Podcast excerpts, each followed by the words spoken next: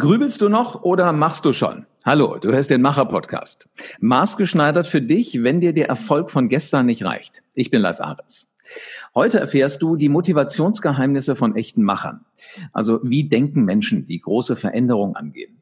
Wie kriegen die das hin, dass die die Bremse in ihrem Kopf lösen? Und vielleicht reicht dieser Podcast schon aus, um wenigstens mal so ein bisschen Rost aus deiner Bremse im Kopf rauszukriegen.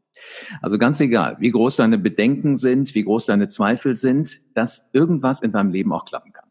Slatko Sterzenbach ist heute mein Gesprächspartner im Podcast für selbstbewusste Macher. Grüß dich, Slatko. Hallo, grüß dich live. Welche Bremse, welche Bremse hast du denn heute schon gelöst? Heute habe ich noch keine Bremse gelöst. Ich war heute komplett, aber auch ganz bewusst beschäftigt mit meiner kleinen zweieinhalb Jahre alten Tochter und habe das Frühstück gemacht und habe mich von ihr verabschiedet mit ganz viel Küsschen und ihr gesagt, dass ich sie lieb habe, weil ich weiß, dass ich die nächsten fünf Tage weg bin. Von daher äh, war der volle Fokus bei meiner Tochter. sind, sind solche Rituale denn auch wichtig für, für Macher? Also, dass du auf der einen Seite zwar sagst, es ist alles riesengroß und ich krieg alles gewuppt, aber so diese, diese kleinen persönlichen Dinge, welche Rolle spielen die? Naja, ich, ich habe da so eine sehr ganzheitliche Betrachtungsweise ähm, von Erfolg, die sich einfach ähm, in den letzten 30 Jahren, wo ich mich damit beschäftigt habe, Menschen zu unterstützen, ihr Leben entweder am Anfang eben gesünder zu gestalten, weil ich ja Krankenpfleger gelernt habe und sozusagen die Schattenseite des Lebens, nämlich Krankheit und Tod kennengelernt habe, damit zu beschäftigen. Und 1987, da gab es das, glaube ich, noch gar nicht in Deutschland, habe ich eben mit Personal Training angefangen, ähm, weil ich mich für einen Ironman vorbereitet habe und ähm, Kunden das mitbekommen haben, die im Fitnessstudio waren und sagen, Mensch, kannst du mich mal für einen Marathon vorbereiten? Das heißt, ich habe mich natürlich auch durch mein Studium danach, Sport und Germanistik und danach Diplom-Sportwissenschaft Wissenschaften für Prävention und Rehabilitation sehr intensiv damit beschäftigt, wie funktioniert richtiges Training. Und dann habe ich irgendwann verstanden, naja, was hilft es mir, wenn ich mit dem vielleicht dreimal in der Woche in der Stunde hocheffizient trainiere, also alle Trainingsprinzipien berücksichtige, alles genau individuell maßgeschneidert von der Herzfrequenz über die Wiederholungszahl zu seinem Ziel passend gestalte, wenn der danach zum Beispiel oder davor was Falsches gegessen hat. Das heißt, selbst wenn ich in den drei Stunden, was sehr viel ist beim Personal Training, ähm, pro Woche alles 100% richtig mache, hat er immer noch 165 Stunden Zeit, um was falsch zu machen. Das heißt, der nächste Schritt war, okay, ähm, ich darf den auch beraten zum Thema Ernährung. Und selbst aber wenn Training und Ernährung zum Beispiel passen, wenn der total gestresst mit einem sehr hohen Cortisolspiegel, aber mit einem geringen Testosteronwert zu mir kam, dann kann ich Muskeltraining vom Feinsten machen. Ich habe keine Chance, Muskeln aufzubauen. Und so hat sich bei mir Step by Step so dieser ganzheitliche Aspekt entwickelt. Also einmal die physische Dimension, das heißt alles, was Gesundheit, Fitness und Entspannung angeht. Dann aber natürlich genauso, was nützt es dir, wenn du super fit bist, wenn du aber jeden Monat nicht weißt, wie du die Miete zahlen darfst. Das heißt, ich habe mich dann auch darum ähm, sag mal, gekümmert, okay, was sind bei meinen Kunden, die ich habe, vielleicht finanzielle Themen, die berücksichtigt werden dürfen. Wenn jemand negative Glaubenssätze zum Thema Geld hat, hat er keine Chance, Reichtum in sein Leben zu bringen. Aber was nützt dir die Million auf dem Konto? Was nützt dir, wenn du super fit bist, wenn du einen Job machst, den du hast? Ja, das heißt. Da hast du recht, ja. Jetzt, jetzt, du hattest ja einen Job. Du warst Krankenpfleger, sagst du. Also was, was ganz Bodenständiges, wahrscheinlich auch mitunter Erfüllendes, mitunter halt auch mal was, was dich anfasst. Das kann ich mir vorstellen. Ähm, in so einem Moment, wo du so eine Veränderung angehst. Also wo du auch sagst, Krankenpfleger war, jetzt gehe ich auf eine ganz andere Ebene, wette ich ja, dass schnell Kritiker auf dem Plan sind. Die sagen, komm, lass das sein, das wird nichts, das ist so risikoreich. Äh, wie bist denn du damals mit solchen Menschen umgegangen? Na, da der Übergang war natürlich noch relativ entspannt. Also ich habe von Anfang an verstanden, die Krankenpflegeausbildung ist nicht das, was ich machen möchte. Ich wollte ja ursprünglich Arzt werden, habe nur gemerkt, da ist es ja schon zu spät. Das heißt, ich wollte in die Prävention gehen. Dann habe ich fünf Jahre eben Sport und Germanist gelernt, fürs Studienrat studiert und habe im letzten Semester, das war dann eher der Punkt, wo Menschen zu mir kamen und das hinterfragt haben, im letzten Semester, also ich war wirklich fertig, habe ich gesagt, nee, ich werde doch nicht Lehrer. Also ich habe wirklich im letzten Semester, nach zwei Wochen Praktikum, das war ein vierwöchiges Praktikum, das letzte, habe ich das Studium komplett abgebaut und gesagt, nein, ich weiß, ich will in diesem Kontext nicht groß werden. Und dann war es der Zufall, dass eben Diplom-Sportwissenschaften in Potsdam das erste Mal angeboten wurden. Äh, wir waren 13 Studenten in dem Jahrgang. Also das war natürlich fast die ähm, Einzelcoaching. Der Nachteil war, man konnte nie fehlen, ohne dass es auch viel. also du konntest nie mal eben noch eine Trainingsrunde extra mit einziehen für den nächsten äh, Ironman, ohne dass das auffällt. Ähm, jetzt heute hast du aber wahrscheinlich auch mit Menschen zu tun. Die wollen gerne deine Hilfe. Die wollen irgendwas verändern. Die, die wollen eventuell einen Marathon machen. Ich wette, der eine oder andere sagt aber, äh, Entschuldigung, nee, das geht nicht. Ich muss dann und dann essen, was du gerade erwähnt hast, oder ich muss das, oder ich muss hier, oder ich muss da. Ähm, wie knackst du solche Menschen, die immer nur sagen, geht nicht, geht nicht, geht nicht? Ähm, die kommen gar nicht zu mir. Also zu mir kommen wirklich nur Menschen, so heißt es jetzt im Einzelcoaching oder auch in meiner offenen Seminare, die sich verändern wollen. Also die haben den Traum, wissen aber nicht manchmal mit welcher Methodik, mit welcher Strategie sie dorthin kommen oder sie merken, und das ist sicherlich der häufigste Grund, Mensch, ich habe das schon so oft probiert und irgendwie habe ich das Gefühl, ich stelle mir immer wieder selber das Bein. Das heißt, irgendetwas wie so ein unsichtbares Gummiband zieht mich immer wieder in meine alten Muster. Ähm, und das, was, ich sag mal, was, ich, was, was wir verstehen dürfen, unser Verhalten ist ja nur das Ergebnis von dem und der Art und Weise, wie ich mein Gehirn für mich oder gegen mich benutze. Und da habe ich so, ich sag mal, zum einen aus dieser 25-jährigen ähm, Leistungssportzeit, aber auch aus den über 300 Coachings mit Führungskräften, Vorständen, Geschäftsführern, aber auch Olympiasiegern und Weltmeistern, so fünf mentale Schritte herauskristallisiert oder herausextrahiert. Was sind die entscheidenden mentalen Schritte, die ich gehen darf, damit die Veränderung in meinem Verhalten und auch somit meine Realität sich dann leicht verändert? Also dieser Klassiker, es findet alles im Kopf statt, es fängt alles im Kopf an, ist tatsächlich wahr. In meiner Welt ja. Also es ist ja auch nur ein Belief, es ist ja auch nur ein Glaubenssatz, nur er scheint ganz gut zu funktionieren. Ähm, sei es jetzt, ich hatte gerade letzte Woche ein viertägiges Seminar, wo sehr erfolgreiche Menschen zu mir kamen, sagen, Mensch, Slatko, ich habe da so einen Glaubenssatz, den würde ich gerne auflösen. Wir haben eine Viertelstunde gearbeitet. Also wenn man das mit den richtigen Techniken macht, dann geht das ja sehr schnell und sehr nachhaltig. Und die wirklich während der Übung schon gemerkt haben, wow, was da im System passiert, weil ja, ich sag mal, die ganzen Glaubenssätze, die wir aufnehmen in Form von Memen, also Gedanken wir in unserer, ich sag mal, Zeit des Größerwerdens, äh, in der Schule, in der Kita, aber auch in der Erziehung natürlich, aber auch durch Gesellschaft und Medien, diese Meme, ähm, die, die sind natürlich in unserem System fest verankert. Das heißt, es ist eine Form von Energie, die mich entweder eben bremst oder, wenn ich sie eben durch positive Glaubenssätze verändere oder auswechsle, eben dementsprechend fördert. Und das ist ähm, von daher für die Teilnehmer, die die Übung machen, wirklich spürbar. Manchmal fangen die Menschen nach dieser Übung an zu weinen, weil sie plötzlich merken, wow, was habe ich da die letzten 20 Jahre für einen Quatsch mit mir selber gemacht? Ähm, manche fangen an zu lachen, manche sind komplett verdattert. Ähm, und manche, so wie jetzt eben letzte Woche, sind so, wow, ich fühle das. Der eine, das hochbegabter äh, junger Mann, der hat gesagt, ich muss jetzt erstmal einen Song schreiben. Also der ist äh, musikalisch sehr, sehr gut unterwegs, wow. sehr erfolgreich auch. Äh, und der hat wirklich gemerkt, wie ein limitierender Glaubenssatz, der er hatte, eben sich aufgelöst hat durch die Übung und dann plötzlich neue Energie kam. Das ist natürlich für viele erstmal so, uiuiui.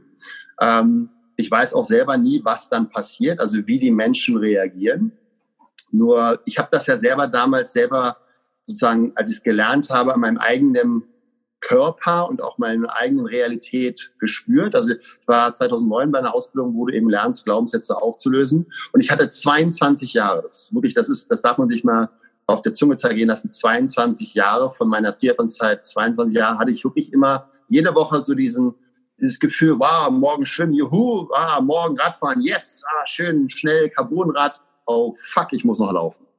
Also es war 22 Jahre lang nicht Flow oder Runners High beim Laufen, sondern es war immer Kampf, es war immer schwer, weil ich den Glaubenssatz hatte, den ich in der Schulzeit schon sozusagen aufgenommen habe, ich bin ein schlechter Läufer.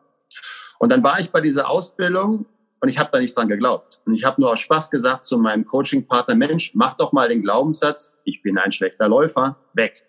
Und wir haben diese Übung gemacht und es wirklich, ich weiß es noch wie heute, ich habe damals noch in München gelebt, in Sendling. Ich steige um was gegen 19 Uhr aus meinem Auto aus nach diesem Ausbildungstag und wirklich, es kommt so ein Impuls hoch, ach, und jetzt noch eine Runde laufen. Und ich ach, dachte was? so, wow, was ist hier los? Ich war auch laufen. Du hast Natürlich in einem Viertel gewohnt, wo der Parkplatz so weit von zu Hause weg war. Deswegen musstest du noch laufen. nee, das war direkt immer der gleiche Parkplatz vor meinem Apartment, bei meinem Haus. Ähm, natürlich war ich nicht schneller, aber das Gefühl war ein komplett anderes. Und das war dann auch der Grund, warum sich mein Laufverhalten natürlich oder auch meine Lauftrainingsfreude verändert hat und somit meine Realität, also meine Zeiten. Jetzt hast du ja so einen Glaubenssatz, den du gerade genannt hast, auch ganz häufig so im Geschäftsalltag. Du präsentierst irgendwas und dann kommt dir irgendeiner in die Quere und sagt, geht nicht. Ähnlich wie dem, was du gesagt hast, macht keinen Spaß. Äh, Im ersten Moment ist das ja erstmal der Glaubenssatz von dem anderen, den ich mir aber ja sehr schnell zu eigen mache, weil ich mich angegriffen fühle oder weil ich denke, oh Mist, hast was falsch gemacht, hast irgendwas nicht überprüft, hast irgendwas nicht richtig eingeordnet. Ähm, ja. Ist das so, dass Glaubenssätze auch äh, den Besitzer wechseln, also von einem anderen dann zu mir kommen, solche Killerphrasen, dass ich es dann selbst glaube? Naja, es gibt ja so zwei Möglichkeiten, schnell zu lernen ne? oder zu lernen überhaupt. Entweder durch sehr stark emotional einschneidende Erlebnisse oder über Wiederholung. Ähm, ich denke mal, dass gerade die wirklich sehr tiefen Glaubenssätze bezüglich unserer eigenen Person, also es gibt ja Glaubenssätze bezüglich der eigenen Person, es gibt ja Glaubenssätze bezüglich Menschengruppen, ja, also die Schwulen, die Verkäufer, äh, die Unternehmer, die Reichen. Und es gibt ja Glaubenssätze zu, zu Systemen, ja, wie glaube ich über Welt zum Beispiel. Ähm, und die Ich-Glaubenssätze, also die Sätze, die mit Ich bin zum Beispiel anfangen, sind sehr, sehr stark und ähm, hoffentlich gute, nur leider erfahrungsgemäß durch Erziehung, durch Wenn-Dann-Verknüpfung. Ne, wenn du dein Zimmer aufräumst, dann darfst du auch, also dieses Konzept der bedingten Liebe, nicht der bedingungslosen Liebe, lernen wir ja unbewusst auf einer tiefen Ebene. Oder auch mal so ein Satz, wie ich eine Kundin hatte, die seit 25 Jahren 25 Kilo zu viel hatte also alle Diäten des Marktes durch hatte, den Glaubenssatz, ich bin nichts wert. Das war jetzt sagen eine Projektion ähm, von einem Satz, die sie eben damals, als sie sechs Jahre alt war, von ihrer Mutter gehört hat, du bist das Schlimmste, was in meinem Leben passiert ist. Also solche Sätze können natürlich extreme Wirkung haben ähm, auf unser Leben und teilweise Menschen, die noch 40, mit 50 noch mit selbst mit sich hadern und nicht ihr Potenzial ausschöpfen können. Also von daher können solche Glaubenssätze natürlich sich übertragen, ne? also wie ein Virus, eben diese Gedankenviren, diese Meme, wie ein Virus von Computer zu Computer, von Körper zu Körper, aber eben auch von Geist zu Geist. Ja. Ich finde das hochinteressant, was du sagst. Ich hatte mal einen Seminarteilnehmer. Ähm, kennst du die Situation, du stehst mit dem Rücken zur Tür und du unterhältst dich mit jemandem und auf einmal merkst du, es kommt jemand rein. Du hörst ihn nicht, du riechst ihn nicht, nix, aber du spürst, da ist einer. So, ja. und es war, war ein ganz klassisches Rhetorikseminar, wo du sicherer auftreten willst. Und dann drehe ich mich rum und äh, da steht ein Typ. Ich habe nachher erfahren, der Vater kam aus Kuba, die Mutter aus Spanien. Also du hast grob eine Vorstellung, wie diese Person aussah. Und ja. äh, als ich dann gefragt habe, was, was willst du, sagt er, ja, so ein bisschen reden. So kaum haben wir die Kamera das erste Mal angemacht, ist der fast zusammengebrochen. Also diese ganze Ausstrahlung war wie weggeblasen. Und ja. dann haben alle gesagt, Hammer, du siehst so gut aus, du kannst doch hier den letzten Mist erzählen. Sagt er, genau das ist es. Ich will nicht immer nur auf mein Aussehen reduziert werden. Und manchmal hast du ja Dinge, die du aus dem Bauch raus richtig machst. Ich habe dann zu ihm gesagt, ähm, hör mal, wenn wir morgen die nächste Aufzeichnung machen, dann kommst du bitte mal hässlich. Also du ziehst eine Hemdhälfte aus der Hose raus und äh, deine Krawatte hängt nicht da, wo sie hingehört, sondern sonst wo. Mhm. Das, mhm. sieht ja da nicht aus. Aber der, mhm. das war der Schlüssel. War das unbewusst sowas, äh, wo, wo du mit System rangehst, was bei diesem Menschen da passiert ist? Also ähm, dieser Glaubenssatz, ich sehe gut aus, aber ich will nicht reduziert werden auf so einen Erfolgsfaktor, wo sich andere die Finger nachschlecken würden. ja, also was, was also so, so eine Art von Selbstboykott, klar, der ist häufig vertreten und der ist ähm, in den unterschiedlichsten Lebensbereichen. Ne? Also bei dem einen ist es eher das Thema Geld. Ähm, also weil wir jetzt gerade letzte Woche dieses Seminar hatten, wo viele Verkäufer waren, ähm, viele lernen oder viele Verkaufstrainings funktionieren eben so, du lernst eben eine Methodik, wie du zum Beispiel, äh, dass du eine Bedarfsanalyse machst, wie du eine Einwandbehandlung machst, äh, Abschlusstechniken.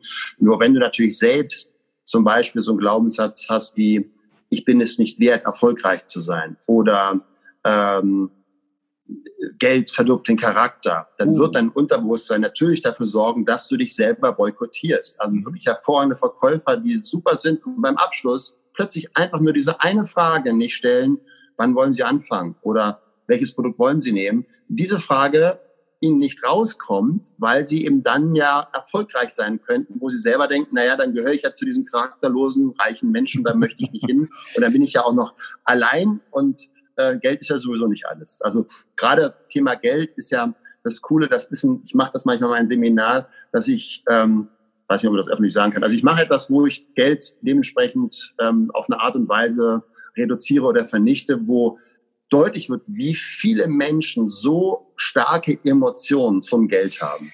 Aber sie aber auf der anderen Seite sagen, ja, Geld ist ja nicht wichtig. Und das stimmt nicht. In unserer Gesellschaft ist Geld, Geld wichtig, Energie. Ja. Ähm, Geld ist ähm, letztendlich eine Form von Freiheit. Ich mache mal ganz kurz die Tür zu, weil sonst haben wir so viele Nebengeräusche. Ich bin gleich wieder da. Mhm. Jetzt geht Slatko einmal kurz in seinem Büro, währenddessen wir sämtliche Bücher sehen, die er da hinter seinem Schreibtisch stehen hat. Du hast ein kleines Büro, wenn du schon wieder da bist. Ich hätte jetzt gedacht, du hast so, ein, so, eine, so eine Halle, so ein riesengroßes. Also mal, was für ein Mindset haben denn Menschen, die Veränderungen in Angriff nehmen, so wie du sie letzte Woche in dem Seminare getroffen hast? Haben die irgendwie ein paar andere Neuronen miteinander verbunden im Kopf? Wenn die sagen, ich Nein. Also meine, aus meiner Erfahrung, ähm, Menschen verändern sich dann entweder über große Bilder oder große Schmerzen. So, das ist ja ein Klassiker. Die Aussage kennen sicherlich viele, die bei dir zuhören. Ähm, nur die meisten ist das nicht wirklich bewusst, was das auf einer tiefen Ebene bedeutet. Also wenn zum Beispiel jemand zu mir kommt und sagt, Slatko, ich würde gern 20 Kilo abnehmen, dann frage ich ihn, das ist fast wie ein Reflex, kannst du dich dir selbst in schlank vorstellen? Da wenn nicht, auf vornehmen Deutsch formuliert, no fucking chance. Du hast keine Chance, weil ich habe da auch lange gebraucht, um das zu verstehen. Also wo soll die Antriebsenergie herkommen, etwas zu verändern, wenn nicht das mit einer Emotion verknüpft ist? Und Emotionen sind immer, das ist meine Erfahrung, sind immer das Ergebnis von einem bei den meisten Menschen unbewussten Film oder Foto, was sie vorher gemacht haben. Ja, ich meine, das kennst du auch. Negatives Beispiel, Flugangst ist eine absolut unreale Angst in unserer Zeit, wo wir wissen, dass das sicherste Transportmittel, nur diese Information hilft den Menschen nicht. Ähm, eine Spinnenangst oder eine Flugangst macht in Australien absolut Sinn, aber hier in Europa nicht. So, von daher ist es vollkommen verschwendete Energie. Warum haben die Menschen diese Angst? Weil sie unbewusst meistens, also ich habe ja wirklich mittlerweile schon über 300 Menschen von der Flugangst befreit und ähm, ich frage sie mal, wie machst du es denn? Wie, wie machst du es? Na, wie machst du dir denn Flugangst? Weiß ich nicht, die ist einfach da. Und ich sage, nein, nein, du machst etwas vorher im Gehirn, damit dieses Gefühl von Angst, also für dich physiologisch, äh, ich sag mal, fühlbar, du hast feuchte Hände, du fängst an zu schwitzen, du wirst zitterig, du hast ein flaues Gefühl im Magen, also durch die entsprechende Hormonreaktion. Hast du vorher etwas im Gehirn gemacht? Nein. Und dann frage ich, naja, wenn du im Flieger sitzt oder du hast vorher schon vielleicht in der, in der Wartehalle dieses Gefühl von Flugangst, was machst? Wo, wo, wo sitzt du denn? Ja, hinten. Aha, also weißt du, wo du sitzt. Ja, stimmt. Also dann wird mir erst bewusst, dass sie ein inneres Bild haben, wo sie sitzen. Und dann gehe ich ins Detail. Na, wo sitzt du denn genau? Ja, mittendrin, eingepfercht. Mhm. Und was passiert? Naja, also erst rennt die Stewardess nach vorne, dann rollt der Rollcontainer hinterher, alle schreien, die Masken fallen runter und dann reißt ein Teil der Wand weg. so, bei so einem Film hätte jeder von uns eine physiologische Reaktion, weil das Gehirn nicht unterscheiden kann zwischen Realität und vorgestellt. So. Mhm. Nur das Spannende ist, den meisten Menschen ist eben dieser innere Film überhaupt nicht bewusst, dass sie das perfekt abspielen. Und das ist eben das Coole, Früher haben wir gesagt, Mensch, hat Mama dich vielleicht falsch gepempert? Lass uns mal sieben Jahre Psychoanalyse machen, damit wir mein Haus abzahlen können als Therapeuten. Jetzt gibt es ein Glück diese energetischen Therapieformen, ob das jetzt Wingwave ist oder psychologische Kinesiologie oder NLP, was auch immer, Hypnose, die eben sehr, sehr schnell wirksam sind. Und diese letztendlich ja wie eine Schallplatte, die wir im Gehirn haben, davon haben wir Hunderttausende, diese Schallplatte einfach rausnimmt und mal kurz ein bisschen zerkratzt durch eine entsprechende Technik und die diese Schallplatte einfach nicht mehr abspielen können. Jetzt musst ja. du nur Teilnehmer haben, die so alt sind, dass sie Schallplatten auch kennen, sonst können sie mit dem Bild gar nichts machen. Genau. Ich fand es aber mal interessant. Ich hatte auch mal eine Zeit lang so ein bisschen Flugangst. Ich hatte mal einen Lagerschwindel, ja. weil mir was auf den Kopf gefallen ist. Wenn diese Kristalle ja. da im Ohr runtergefallen sind, dann ist dann Gleichgewicht gestört. Es kann in Flugangst äh, enden. Und mir okay. hat aber ein, alleine der Satz gereicht, den mal eine Stewardess mir sagte, ich war nass geschwitzt. Weil der Flieger wurde so schnell kleiner, ich konnte es gar nicht wahrnehmen. Und äh, die sagte mir ganz ruhig, wir wollen auch wieder aussteigen. Also meinte damit sich und ja. die Herrschaften vorne im, im Cockpit. Das war für mich wie ein Schalter umgelegt. Also wahrscheinlich cool. diese Programme, das, das Zerkratzen der Schallplatte, was du gerade sagtest, und schon ist irgendwie alles anders. Aber ja, das, ist das das Coole. Also genauso wie, wie eben ein Satz natürlich unser Leben negativ beeinflussen kann, so kann manchmal ein Satz auch nur äh, im Leben extrem positiv verändern. Also vielleicht ein kurzes Beispiel dazu. Ich hatte einen Geschäftsführer von, ähm, die machen so Regal Systeme, wo die Schublade so ganz sanft dann eben so reinschnappt. Ähm, und der hatte immer, wenn der mit den Einkäufern verhandelt hat, extremen Schweiß. Das war für ihn immer Stress, es war immer Kampf, weil das Leben ist Kampf. Ne? Ist ja auch weit verbreitet, du musst hart kämpfen, um erfolgreich zu sein. Und wir haben in dem Seminar diesen Glaubenssatz eben ausgewechselt zu dem Satz, den ich ihm mitgegeben habe und den er mega cool fand, der will doch nur spielen. und dieser eine Satz, wirklich, äh, ich hatte zwei Wochen nach dem Seminar mit ihm einen Call, dieser seine Satz hat dafür ähm, geführt oder dazu geführt, dass er innerhalb der Saison, also innerhalb der Season wirklich, was vollkommen branchenüblich ist, seine Preise angehoben hat. Und das hat ihn innerhalb wirklich von einem Tag, dadurch, dass er das in seinen Kunden kommuniziert hat, diese Veränderung, der will nur spielen, 600.000 Euro mehr Umsatz gemacht. Also. So, also von daher, da sage ich immer, ein Satz kann, wenn, wenn du ein Gefühl hast, und das ist natürlich manchmal ein Prozess, der durch meine Methodik begleitet wird, um diesen Satz zu finden, der am meisten dich runterzieht, also von einer Skala von eins bis zehn wirklich so, wow, ich spüre, dass mein Magen zieht sich zusammen, ich habe keine Energie, äh, fühlt sich gerade richtig äh, an. So, mit dem Satz einfach zu arbeiten, den aufzulösen und dann kommt meistens ein spannender, schöner, neuer und dann eben nicht mehr limitierender, sondern fördernder Glaubenssatz raus. Das finde ich total spannend. Mir fällt immer auf, dass gerade so die, die wir Macher gerne mal als Zahlen-Nerd bezeichnen, dass die mhm. ganz häufig diese, diese sehr limitierenden Sätze haben. Wenn, wenn du so jemand hast, der immer irgendwelche Grundlagen, irgendwelche Regeln, irgendwelche Auswertungen erst braucht, bevor er ins Machen kommt, wie lockst du den aus seiner Reserve aus? Gibt es da so ein Patentrezept? Also nochmal, ne, das, das, meine Arbeit ist eher eine Sogarbeit. Das heißt, zu mir kommen Menschen, die wollen. Also ich würde nie jemand überzeugen wollen, der nicht will. Wenn du ähm, jetzt, wenn du, das, du, du, hättest ja. so einen Menschen, der, der sagt, ich, es hat mich äh, wirklich in den Sitz gepresst, ich habe 600.000 Euro mehr Umsatz gemacht, ich habe da so einen, bevor ich den zu Ihnen schicke, kitzel ich den mal ein bisschen. Wie würdest du dem raten, was soll, wie, wie soll der diesen sehr zahlenbewussten Mensch darauf vorbereiten, dass er ihm gerne auch eine, eine Zeit mit dir gönnt? Jetzt ist die Verbindung gerade sehr schlecht. Ähm, ich habe auch nichts mehr gefragt. Meine Frage war schon vorbei. Wenn ich habe dich nicht gehört gerade. Okay, wenn, wenn, du diesen Herrn hast, der die 600.000 Euro Umsatz mehr gemacht hat, nachdem er erfolgreich mit dir gearbeitet hat, der sagt jetzt, ich habe einen Mitarbeiter, der steht komplett auf der Bremse und zwar voll. Der hat Potenzial, glaube ich, aber sonst hätte ich ihn nicht eingestellt, aber jetzt steht er auf der Bremse. Wie würde der mal versuchen zu kitzeln, damit der Mitarbeiter Bock hat, zu dir zu kommen? Also wie, wie motivierst du so die, die Bremser? Als, als Chef? Mhm. Also es gibt ja dieses schöne Führungsbuch, was natürlich amerikanisch ist, aber Big Five for Life. Ähm, und das, die, die Metapher, die ja dahinter ist, ne, was sind sozusagen, wenn du als Jäger hast, hast du die großen fünf Tiere ähm, äh, erlegt, was natürlich in der heutigen Zeit nicht mehr wirklich vertretbar ist, aber die Metapher ist ja trotzdem ganz gut zu gucken, was sind denn die fünf wichtigsten Visionen oder Träume der Mitarbeiter? Also für mich als Führungskraft ist ein ganz wichtiger Bestandteil zu gucken, was motiviert meinen Mitarbeiter. Und das sind mehrere Aspekte. Zum einen natürlich, was sind Träume, die dieser Mensch sich mit dem Job bei mir in meiner Firma erfüllen möchte. Was triggert ihn emotional? Also was ist sein Warum?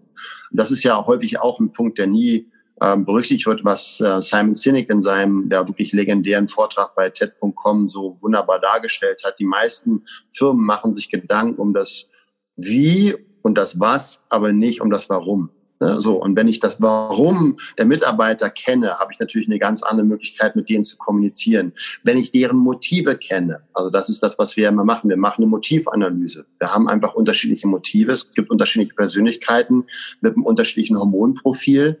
Ähm, dann zu gucken, wenn ich die Motive klar habe, die zu meiner Persönlichkeit passen. Wir können natürlich immer alles, wenn wir entspannt sind. Nur in der heutigen Zeit sind wir ja selten entspannt dann zu gucken, was sind denn meine Werte? Also passen die Werte, die der einzelne Mitarbeiter hat, zu den Werten meines Unternehmens oder auch zu meiner Art und Weise. Und das hängt jetzt so ein bisschen davon ab, was für einen Führungsstil ich in meiner Firma habe. Also bin ich eher der demokratische Leader oder bin ich eher der autokratische Leader, der eben vorgibt und sich dementsprechend Mitarbeiter sucht, die eben vorher getestet werden, damit sie ähnliche Werte haben, um dann zu gucken, was sind seine Stärken. Nur das Entscheidende ist immer wieder, wie gesagt, hat er eigene große Bilder. Und das wäre die Aufgabe einer Führungskraft, ihm letztendlich dabei zu unterstützen, für sich selbst ein positives Bild zu entwickeln, was das Ergebnis ist, wenn er diesen Glaubenssatz auflöst.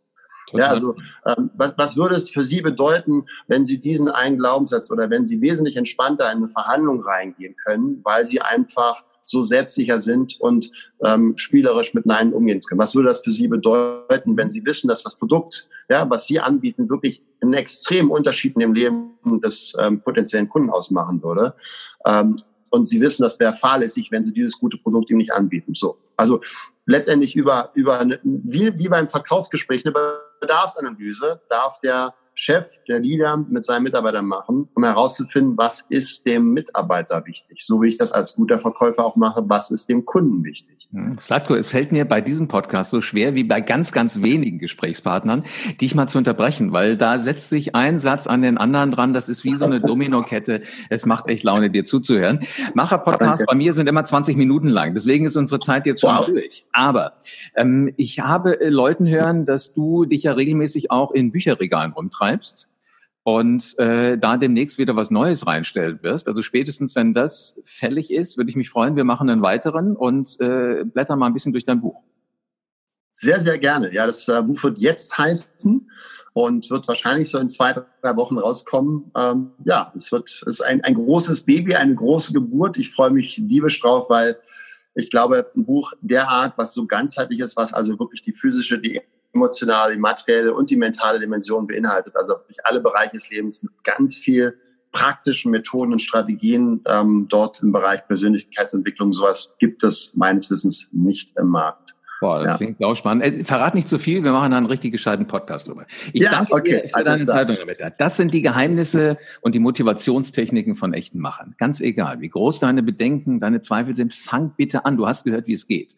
Und abonniere am besten jetzt sofort diesen Podcast, dann verpasst du keinen Lifehack mehr aus der Businesswelt, auch nicht über das neue Buch von Slatko, jetzt. Und du wirst zu einem selbstbewussten Macher. Vielen Dank, Slatko. Ich danke dir, Live. Es war cool. Dankeschön. So, und jetzt, ihr Macher, geht raus und verändert die Welt.